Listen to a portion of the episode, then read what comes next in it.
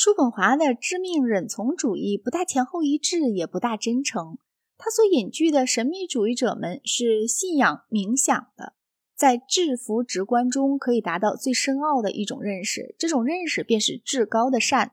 自从巴门尼德以来，就把关于现象的虚妄知识和另一类知识做成对照，而不和完全不同类的某种东西做成对照。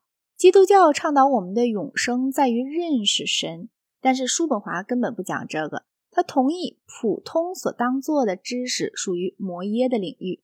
但是当我们戳穿面纱时，我们看到的不是神，而是撒旦，这个为了折磨自己的创造物，永远忙着制造苦难网的邪恶的全能意志。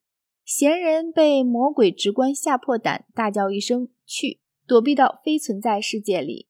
一定说神秘主义者是信仰这种神话的人，那是对他们的侮辱。至于闲人不达到完全的非存在，仍可以过有几分价值的生活，这样的提法也不可能与叔本华的悲观论调和。只要闲人存在，他就是因为保留意志这种恶才存在的。他可以靠削弱意志来减少恶的量，但是绝不能获得什么积极的善。假如我们可以根据叔本华的生活来判断，可知他的论调也不是真诚的。他素常在上等菜馆里吃得很好。他有过多次色情而不热情的琐屑的恋爱事件。他格外爱争吵，而且异常贪婪。有一回，一个上了年纪的女裁缝在他的房间门外边对朋友讲话，惹得他动火，把他扔下楼去，给他造成了终身伤残。他赢得了法院判决，判决勒令叔本华在他生存期间必须每季付给他一定的钱数。二十年后，他终于死了。当时，叔本华在账本上记下。老妇死，重妇逝。除对动物的仁慈外，在他一生中很难找到任何美德的痕迹。而他对动物的仁慈已经做到了反对为科学而做活体解剖的程度。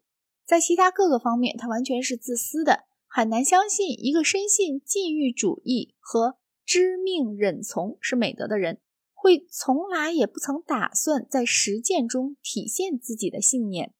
从历史上讲，关于叔本华有两件事情是重要的，即他的悲观论和他的意志高于知识之说。有了他的悲观论，人们就不必要相信一切恶都可以解释开，也能致力于哲学。这样，他的悲观论当做一种解毒剂是有用的。从科学观点来看，乐观论和悲观论同样都是要不得的。乐观论假定或者打算证明宇宙存在是为了让我们高兴。悲观论说是为了惹我们不高兴。从科学上讲，认为宇宙跟我们有前一种关系或后一种关系都没有证据。信仰悲观论或信仰乐观论不是理性的问题，而是气质的问题。不过，在西方哲学家当中，乐观气质一向就普遍的多，所以有个相反一派的代表人物提出来一些本来会被人忽略的问题，可能是有益处的。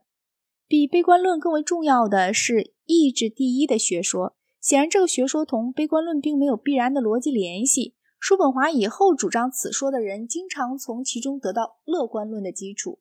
有许多现代的哲学家，值得注意的是，尼采、伯格森、詹姆斯和杜威，向来以这种或那种形式主张过意志至上说，而且这学说在专门哲学家的圈子以外也风行开。